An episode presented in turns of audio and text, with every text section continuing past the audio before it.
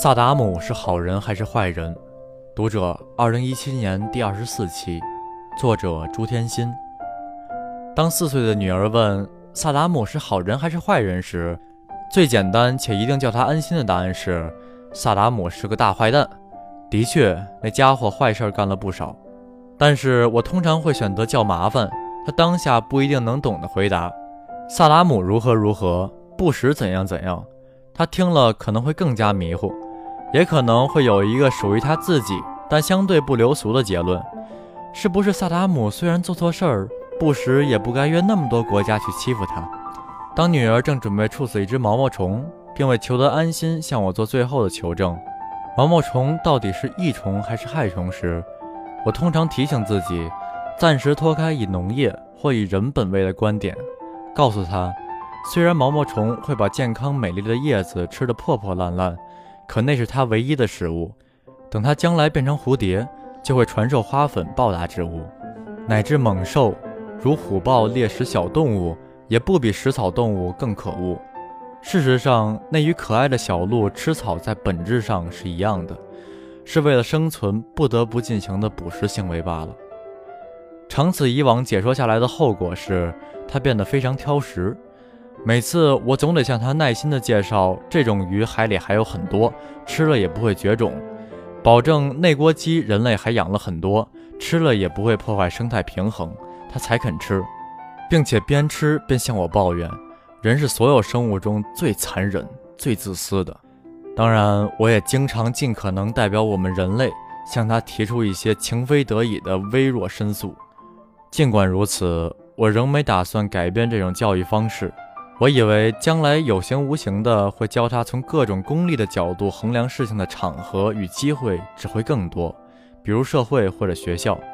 如古人说的“人生识字忧患始”，如犹太法典中也言及小孩出生前，天使会摸摸他的头，使他遗忘一切，以免日后的生活不堪负荷。这些与我想的有像也有不像之处。其实我的想法很简单。不过尽己所能，不加价值判断地提供给他朴素的知识，至于整理、判断、结论，全都由他。尽管多少要冒一点风险，不给他一个定型的答案，甚至给他的是一个充满更多疑惑的解说，短期内会使他看起来傻傻的，无法像很多小孩一样，随时将自己的想法侃侃而谈。但那并不意味着在未来。他不会是个有独特想法，起码充满自主性的小孩。不用说，我对后者要有兴趣和期待的多。摘自龙门书局《下午茶话题》一书。您刚刚收听到的是《读者》，由静夜星火演播。如果您喜欢这篇文章，不要忘记点击订阅和喜欢。您的鼓励就是星火进步最大的动力。获取文章电子版，请关注“静夜星火”微信公众号，名字就是“静夜星火”。早安喵，午安喵，晚安